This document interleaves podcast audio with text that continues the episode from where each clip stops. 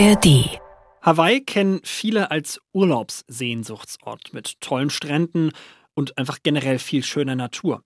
Dieses Jahr sind die Inseln aber mit schlimmen Bildern in den Nachrichten gewesen. Verheerende Brände haben für über 100 Tote und viel Zerstörung gesorgt. Und in den nächsten Jahren und Jahrzehnten drohen den Inseln noch mehr Katastrophen. Was macht das mit den Menschen, den Einheimischen, aber auch den Touristen? Manche Hawaiianer haben schon jetzt gar keine Lust mehr auf die Besucher, machen sie mit verantwortlich für Umweltzerstörung. Wie ist die Stimmung in Amerikas 50. Bundesstaat? Wir reden drüber. Die Korrespondenten. Reporterleben in Washington. Der Amerika-Podcast von NDR Info. Hello aus Washington. Ich bin Anne Bartram und bei mir im Studio ist Sarah Schmidt. Hallo. Und zugeschaltet von der Westküste Katharina Wilhelm. Hallo. Und für die Technik zuständig Marius Gösel. Sarah, du warst vor Ort auf Hawaii, in Hawaii. Wie sagt man das eigentlich am besten? Auf Maui, würde ich sagen. Um es noch ein bisschen präziser zu machen. Auf Maui und hast dir die Folgen erstmal jetzt von den schlimmen Bränden dort angeschaut. Was für Eindrücke hast du da bekommen? Wie gehen die Menschen dort um mit dieser schlimmen Katastrophe? Also, ich hatte den Eindruck, dass den Menschen gerade ganz viel Kraft gibt, sich gegenseitig zu helfen. Wenn man diese Stadt sieht, ist das ähm, schon beeindruckend. Also man kommt gar nicht mehr rein. Das ist alles abgesperrt, was ja auch gut ist, weil da noch Untersuchungen gemacht worden sind, ähm, weil da ja auch lange noch nach Vermissten ge gesucht worden ist. Und ähm, man fährt also vorbei und sieht da die Autowracks noch liegen, ähm, die ausgebrannten Häuser, wo zum Teil eben wirklich nur noch Mauern stehen, wenn überhaupt. Und dann trifft man auf Menschen, die, ja, ich hatte das Gefühl, noch gar nicht so richtig verarbeiten, ver verarbeitet haben, was ihnen da eigentlich passiert ist. Also ich habe mit einer Frau gesprochen, die ja in Lahaina im Prinzip groß geworden ist, die sagte, ja, sie kann einfach noch nicht glauben, was sie da sieht. Und die hat aber zum Beispiel auch eine Spendensammelstelle jetzt aufgemacht und äh, sagte, dass das hilft ihr halt jetzt einfach erstmal weiterzumachen, anderen Menschen zu helfen und für andere da zu sein. Und diesen Zusammenhalt spürt man schon auf der ganzen Insel auch. Wie war das jetzt überhaupt dahin zu kommen? Das ist ja, äh, es ist ja quasi schon noch Katastrophengebiet zum Teil, aber trotzdem liest man ja auch mal wieder, es sind äh, in Teilen irgendwie auch noch Touristen unterwegs. Wie muss man sich das da vorstellen? Irgendwie an, an der einen Ecke Aufräumarbeiten, an der anderen Ecke äh, Surfer? Ja, tatsächlich, genau so. Also man kommt mit dem Flugzeug ganz normal hin. Wir haben allerdings auf dem Hinflug schon gemerkt, dass der Flieger einfach total leer war. In unserer App von der Airline wurde immer noch gewarnt, dass man nicht nach Maui fliegen soll oder dass man seinen Flug umbuchen ähm, kann. Und wenn man ankommt, fühlt sich erstmal ganz normal an, weil das ist ja tatsächlich ähm, diese Stadt, die abgebrannt ist. Man sieht da diese Brandschneise, wo das Feuer runtergerast ist. Es gibt noch andere Orte auf, ähm, auf Maui, wo es auch Waldbrände gegeben hat. Aber wenn man diese Regionen vermeidet, dann kann man da Urlaub machen, als wäre nichts gewesen. Da sind die Surfer an den Stränden. Gerade ist es tatsächlich relativ leer, weil wenige Touristen kommen, aber ähm, ja, man kann tatsächlich dieses Katastrophengebiet umgehen und hat das Gefühl, ist gar nichts passiert. Und genau dieses Thema Tourismus finde ich einen sehr interessanten Punkt, denn du hast dich unter anderem getroffen mit Hanalei Coleado, der ist ein Farmer dort und der spricht sich dagegen aus, dass jetzt viele Touristen dort unterwegs sind.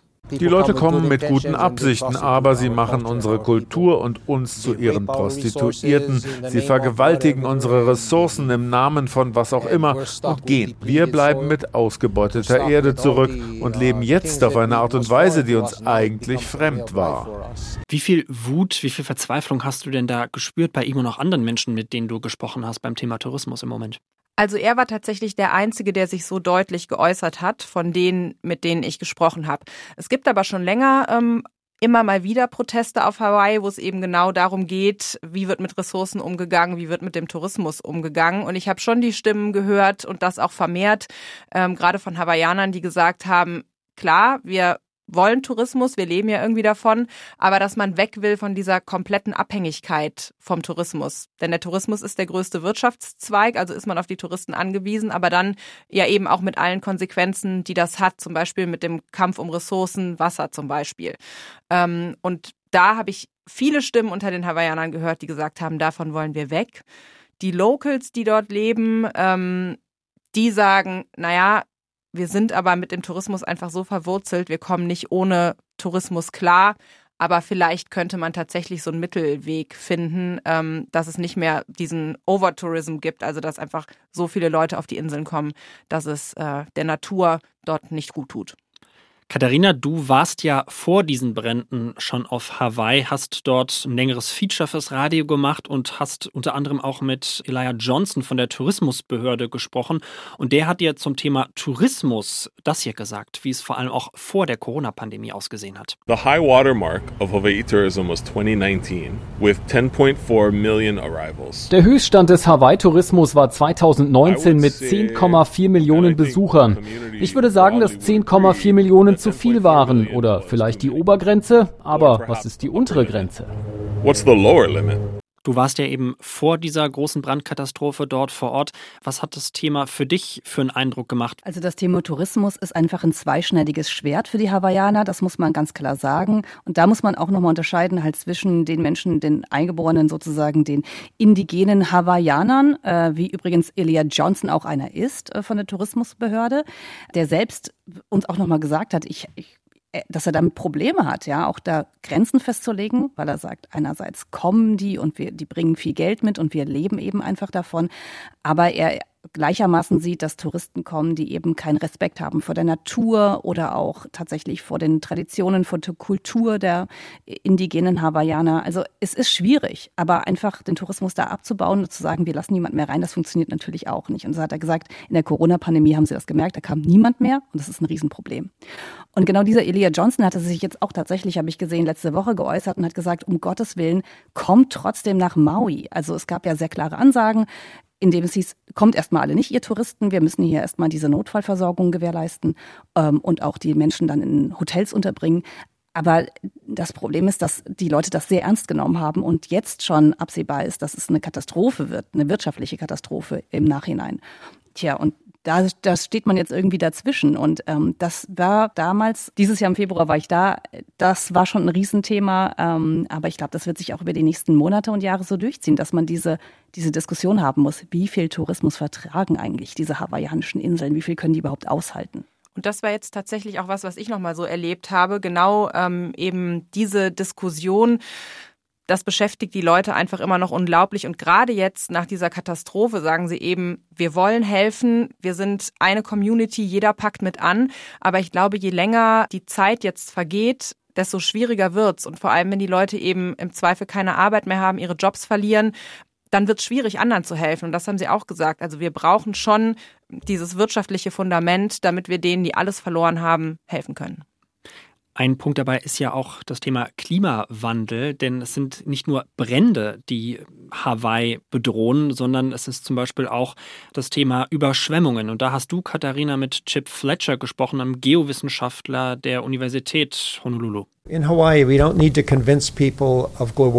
Auf Hawaii müssen wir die Menschen nicht von der globalen Erwärmung überzeugen. Die Menschen verstehen das. Wir müssen sie davon überzeugen, dass der Anstieg des Meeresspiegels ein unmittelbares Problem von großem Ausmaß ist. Sie sehen es als ein Problem für das Ende des Jahrhunderts. Also ist der aktuelle Job der Wissenschaftler, die Menschen davon zu überzeugen, dass wir ein oder zwei Jahrzehnte haben, um uns neu zu gestalten. Das heißt, erst ging es vor allem um Überschwemmungen, jetzt haben wir äh, die Riesenbrände. Was, was sind es denn da für Herausforderungen, vor denen Hawaii steht? Das sind eben alle diese Herausforderungen und das hat auch mit der Lage von Hawaii zu tun, also mitten im Pazifik. Das ist die isolierteste Inselkette tatsächlich der Welt und der Klimawandel, sagen die Wissenschaftler, trifft eben diese Inselkette besonders hart und mit unterschiedlichsten Auswirkungen. Wir waren damals da und haben uns vor allem um das Thema Überschwemmungen, Anstieg des Meeresspiegels ähm, gekümmert. Das war tatsächlich damals so, dass einfach die Wellen so harsch waren, dass die teilweise ähm, so stark ans Ufer gespült sind, dass, dass Häuser umgestürzt gestürzt sind, ähm, die direkt zum Beispiel an den Strand gebaut wurden, eigentlich Premiumlage für viele Millionen Dollar. Aber das zunehmend zum Problem wird, dass also eben dass der Meeresspiegel ansteigt, dass die Städte darauf nicht mehr gut vorbereitet sind. Aber damals haben uns gleichzeitig die Wissenschaftler auch gesagt, ja, es wird sozusagen feuchter. Also wir haben auch äh, heftigere Regenfälle. Auf der anderen Seite wird es auch trockener. Also damals haben sie schon gesagt, ja, wir werden auch mehr Probleme mit Dürren bekommen.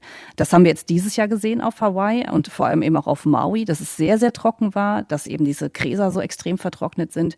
Und da kommt der Klimawandel beziehungsweise auch nochmal viele andere Sachen zusammen. Äh, wir haben die Wissenschaftler damals schon erzählt, wir haben super viele invasive Pflanzenarten, also Pflanzen, die eingeschleppt wurden von woanders.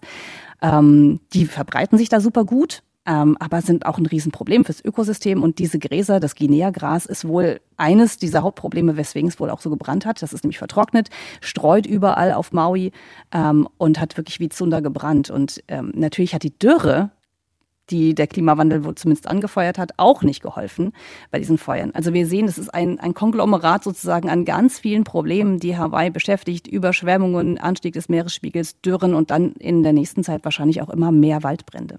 Jetzt haben wir sehr über die ja, negativen Folgen, über die Kritik auch am Tourismus gesprochen. Lass uns mal auf die andere Seite gucken, die es ja auch gibt. Sarah, du hast unter anderem gesprochen mit Moose, so nennt er sich. Das ist ein Fahrradverleiher dort äh, auf Hawaii. Und der hat dir das hier erzählt. I think there's truth to everything, right?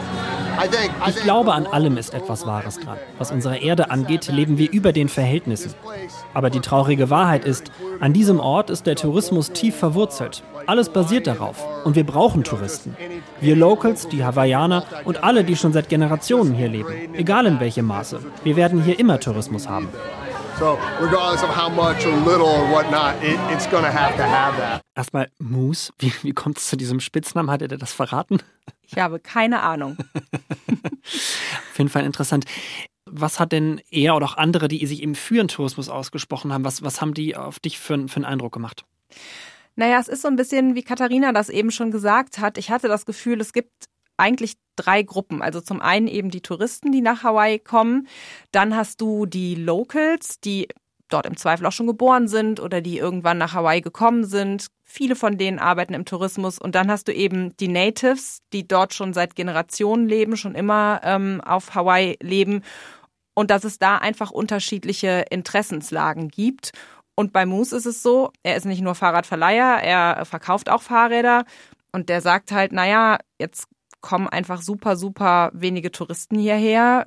Die machen alle keine Touren mehr und dadurch ist denen das Geschäft so ein bisschen eingebrochen. Und was die Fahrradverkäufer angeht, muss man sich das halt auch vorstellen. Er sagte, während Corona haben ganz viele Leute Fahrräder gekauft, auch auf den Inseln, wie das ja, glaube ich, an vielen Orten war.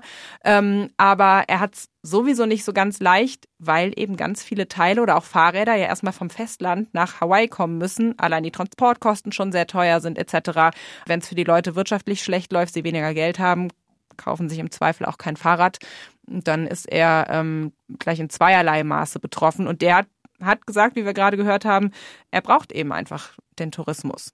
Was ich jetzt auf jeden Fall raushöre, ist, so, so, ja, so ein zweischneidiges Schwert im Prinzip, dass man sagt, okay, man, man möchte, dass sich was ändert, aber so ganz verzichten auf den Tourismus, das hast, ist ja zumindest dein Eindruck gewesen, will jetzt auch nicht die Mehrheit. Und was ich ja ganz interessant fand, du hast auch gesprochen mit Vinit Chan, das ist ein Kulturberater dort und ähm, der hat ja, ja auch so, so ein bisschen so eine ausgleichende Position versucht zu präsentieren.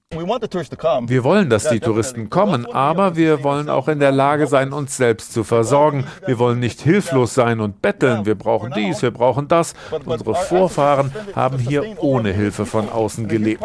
Sie waren erfolgreich durch ihre Lebensweise, der Harmonie, wie sie in Einklang mit Land und Meer gelebt haben. Also wie stellt er, wie stellen andere sich da so einen ja, nachhaltigeren Tourismus denn vor?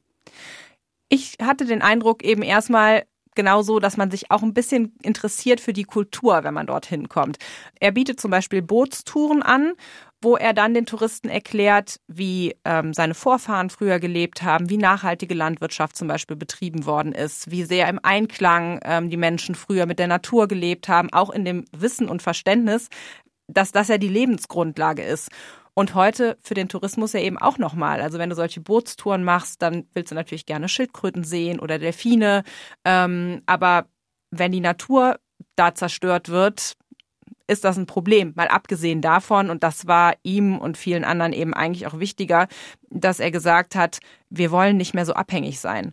Da wird super viel nach Hawaii importiert an Waren. Und was er gesagt hat, was aber eben auch der Farmer gesagt hat, war, naja, warum bauen wir denn nicht selber wieder hier auf den Inseln mehr an? Warum können wir denn nicht wieder dazu übergehen, uns selbst zu versorgen? Das funktioniert aber natürlich nur, wenn jetzt die Inseln nicht komplett von Touristen überrannt sind. Und da hatte ich so das Gefühl, ja, Touristen gerne, aber doch bitte mit Respekt für die Kultur, ähm, mit Respekt für die Natur und für die knappen Ressourcen. Du lebst halt nicht auf dem Festland, wo vieles verfügbar ist. Katharina, was war denn dein Eindruck? Kann so ein nachhaltiger Tourismus überhaupt funktionieren oder glaubst du, die Leute sind da eher irgendwie zum, zum Surfen, irgendwie durch die Gegend laufen, sich was anzugucken und interessieren sich so gar nicht wirklich für, was dahinter steckt? Ich glaube, bei Touristen hast du natürlich immer alles auch auf eine Art. Ähm, ich meine, man muss, man muss auch sagen, Hawaii ist halt kein günstiges Pflaster. Also wenn du da hinkommst, dann hast du, musst du sowieso schon ein bisschen mehr Geld einpacken. Die Insel ist relativ weit weg, du musst weit dahin fliegen und ähm, äh, auch Hotels sind sehr, sehr teuer. Überhaupt Essen gehen ist da teuer. Also ich glaube, du hast schon ein sehr spezielles Klientel und als wir gesprochen haben, auch mit diesem Menschen von der Tourismusbehörde, klang auch schon an, dass sie vielleicht überlegen, Sachen einzuführen, wie, wie wir es schon aus anderen sehr schönen Urlaubsregionen gehört haben, muss man vielleicht eine Art Tourismussteuer nochmal erheben, also mehr Geld vielleicht nehmen, wenn Menschen dann ähm, auf die Inseln kommen. Das ist vielleicht ein Szenario, was bei Hawaii auch mal rumkommen könnte, einfach um nochmal Geld einzunehmen, um auch dann die lokale Wirtschaft zu stärken. Ein Szenario möglicherweise. Ähm, und die versuchen auch schon mit Videos teilweise im Flieger dafür Werbung zu machen. Ich weiß nicht, Sarah, ob du es gesehen hast. Ihr seid, glaube ich, auch Hawaii geflogen. Es gibt ähm, immer vorne so ein Video, was spielt und was versucht wirklich diese hawaiianische Kultur irgendwie den Menschen schon nahe zu bringen und immer zu sagen, ja, und bitte lasst euren Müll nicht in der Gegend rumliegen und sammelt den wieder auf und seid respektvoll und besucht doch mal unsere Kulturstätten. Also sie versuchen es auf verschiedenen Wegen, ähm, aber kann natürlich sein, dass das in den nächsten Jahren nochmal anzieht weil, wie wir ja einfach gehört haben, das zu immer mehr Problemen führen wird. Und auf der anderen Seite muss man auch nochmal erklären, also ich meine, Hawaii ist zwar auch teilweise eine sehr große Inselkette, aber die haben auch bedingt durch die Natur dort nicht so viele Möglichkeiten, was anzubauen. Also es gibt da nicht so wahnsinnig viel Landwirtschaft. Es gibt Kaffee tatsächlich, der verkauft wird zum Beispiel, aber es gibt wenig Möglichkeiten, da noch eine große Industrie aufzubauen. Aber das ist tatsächlich was, was ich auch ganz interessant fand. Man sieht so viele auch selbstgebastelte Schilder, je nachdem, wo man unterwegs ist. Zum Beispiel gibt's diese Road to Hana, eine ganz berühmte äh, Touristenstraße, die zum Teil dann einspurig ist. Und da hängen dann Schilder, dass man bitte respektvoll sein soll, jetzt nicht in Wasserfällen baden sollte, die zum Beispiel ähm, heilige Stätten sein können. Und Du siehst aber dann, dass da zum Teil Touristen parken, die Straße zuparken und da kann ich schon verstehen, dass dann diejenigen, die dort leben und die die Straße auch so benutzen können äh, oder müssen, ein bisschen genervt sind. Ich fand aber immer, dass das sehr auf eine sehr höfliche und nette, respektvolle Art und Weise war, dass du eben gebeten wurdest, deinen Müll mitzunehmen. Und ich glaube, es hat auch einfach aus meiner Beobachtung raus, muss man auch sagen, es gibt ganz viele Warnschilder auch. Es ist auch nicht ungefährlich teilweise, da Fotos zu machen, aber ich glaube, es hat schon auch damit zu tun, dass Touristen auch mittlerweile ein bisschen anders rangehen an Reisen, dass du halt dein perfektes Instagram-Foto machen willst. Und wir haben echt beobachtet, dass die Leute sehr risikobereit sind, an irgendwelche Klippen gehen oder auch teilweise über Warnhinweise hinwegsehen, zum Vulkan gehen und denken, sie können da relativ nah ran und dann Fotos machen. Und wenn man da mit den Parkrangern auch spricht und so, die sind schon auch genervt, weil sie sagen, das Problem ist, wir müssen die Leute dann retten wenn die dann zum Beispiel sich in Gefahr begeben. Und ich glaube schon, dass es eine gewisse Form von rücksichtslosem Tourismus gibt und dass die Hawaiianer eigentlich wahnsinnig nett sind mit diesen Schildern, die sie da schreiben, dass sie noch gar nicht so harsh sind. Wie viel USA steckt eigentlich in Hawaii, frage ich mich. Ich war noch nicht dort. Ich habe nur mal ein bisschen reingelesen, dass äh, die Inseln ja mal annektiert wurden von den USA, dann lange irgendwie USA-Gebiet waren, aber ja erst Ende der 50er des letzten Jahrhunderts auch wirklich Bundesstaat geworden sind. Es ist eine, ein ganz schöner Trip, auch von der Westküste hier aus Washington DC sowieso. Also, was würdet ihr sagen, wie viel USA steckt denn eigentlich dort? Also, ich hatte jetzt das Gefühl, dass es auf Maui sehr darauf ankommt, wo du gerade bist. Also, klar gibt's da die großen äh, Touristenhotels, aber dann eben auch abgelegenere Orte. Ich habe mit einer Frau gesprochen, die sagte, sie hätte sich extra so eine Art Airbnb gesucht, um eben abseits der Touristenpfade zu sein. Und ich meine, ich habe jetzt erst zwei Inseln besucht, aber ich war ähm, vor ein paar Jahren mal in Wow am Waikiki Beach und da dachte ich mir, ja, das ist halt hier wirklich wie so eine amerikanische Großstadt so ein bisschen halt so diese Bettenhochbogen am Strand. Also das war jetzt nicht dieses Paradies, was ich im Kopf hatte mit, mit einsamen Stränden. Das hatte ich jetzt auf Maui so ein bisschen mehr. Also ich glaube, das kommt einfach sehr drauf an, wo du bist, war jetzt mein Eindruck. Ich weiß nicht, wie es dir geht, Katharina. Ja, ja, also ich, jede Insel ist in sich ja sehr, sehr unterschiedlich. Ich habe den Eindruck, wenn man mit den Leuten spricht, dann fühlen die sich teilweise aber trotzdem sehr, sehr weit weg von den USA. Also es ist ein bisschen wie mit Menschen, mit denen man in Alaska spricht, die sagen immer, ah, das ist, das ist dann Festland USA, ist der Rest. Also die machen schon aus meiner Sicht einen Unterschied und die fühlen sich weit weg und ich glaube auch zu Recht, weil Hawaii ist einfach so als exotisches Tourismusparadies ähm, bei vielen, auch Amerikanern präsent, aber nicht so als, oh ja, das ist noch ein Bundesstaat ist, ist mein Eindruck immer mal wieder gewesen.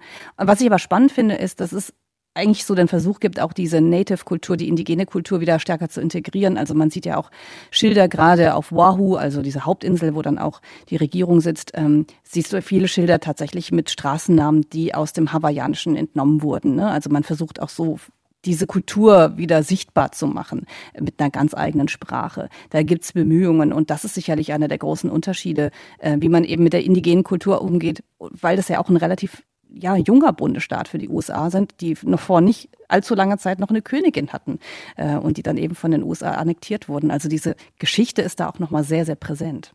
Ja, und da hatte ich auch das Gefühl, das ist jetzt aus den wenigen Gesprächen, die ich dann auf Maui geführt habe. Ich kann da jetzt natürlich nicht für, für die gesamte Insel sprechen, aber dass gerade bei den Natives schon noch diese Annexion eine Rolle spielt. Also, dass sie natürlich, dass, dass sie eben sagen, wir wollen auch noch, dass unsere Kinder auf Schulen gehen, wo sie die Sprache lernen, die gibt's da und, und ähm, dass da aber noch so ein Trauma ist vielleicht zu viel gesagt, aber ähm, eben dieses Gefühl da ist, uns ist damals irgendwie was übergestülpt worden, unsere Kultur genommen worden und das geht jetzt so weiter. Und gleichzeitig merkte ich bei den Locals, die eben sagten, naja, wir sind zugezogen oder wir sind hier geboren, aber jetzt nicht äh, schon seit Generationen hier, die sehr vorsichtig waren, darüber zu sprechen, wie der Bezug zur, zu, den, zu den Hawaiianern ist. Und ähm, die wollten nicht darüber urteilen oder wollten eigentlich gar, nicht, gar keine Aussage zu treffen, wenn ich dann gefragt habe, zum Beispiel, okay, es gibt Leute, die wollen gar keinen Tourismus mehr. Was sagst du denn dazu? Was würdet ihr sagen, was für eine Rolle spielt das überhaupt auch hier in Washington? Also quasi jetzt auch bei den Bränden, es wurden ja Hilfen angekündigt.